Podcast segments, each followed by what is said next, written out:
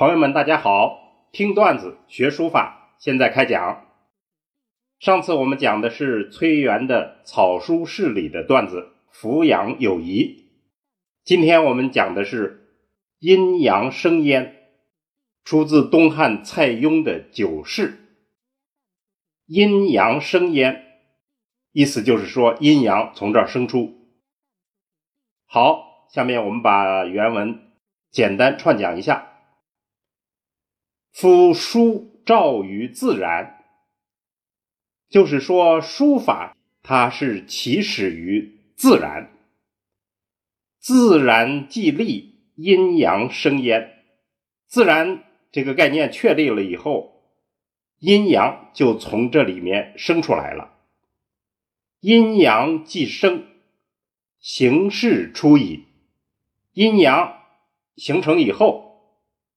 这种姿态气势就出来了，藏头护尾，立在字中。这是讲书法，书法我们大家都知道这个概念，藏头护尾，就是两头都要收笔回锋。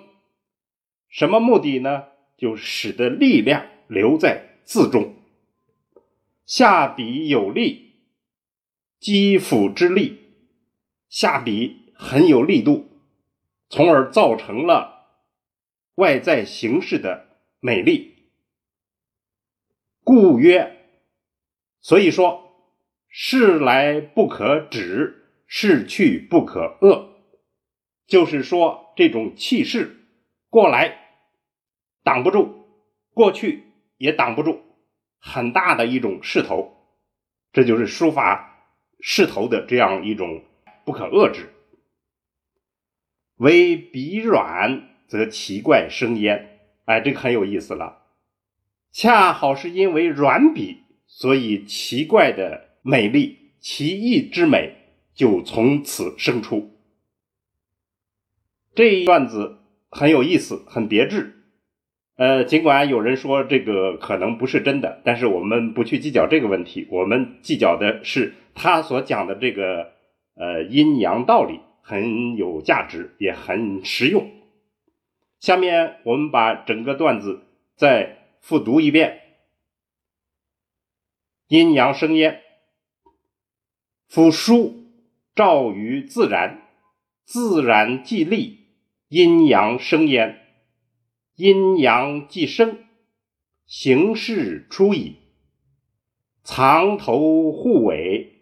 力在字中，下笔有力，肌肤之力，故曰：事来不可止，事去不可遏。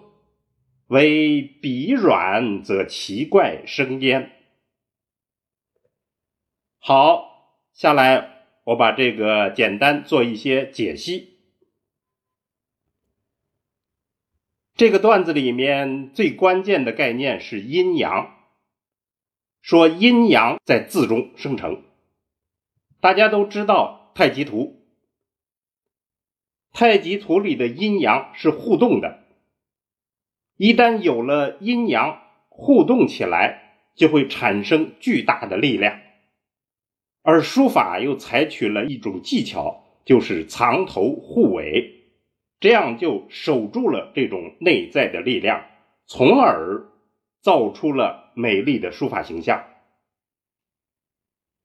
这种力量所产生的势头是不可遏制的，而恰好写这种毛笔字的笔又是软笔，于是就产生了一种意想不到的效果。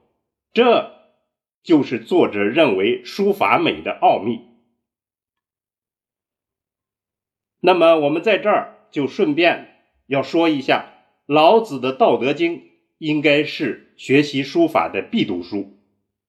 书法的规律、技法，在根本思想上都是取法于老子的阴阳之道，其中所有的变化、运动，在根源上都是阴阳关系。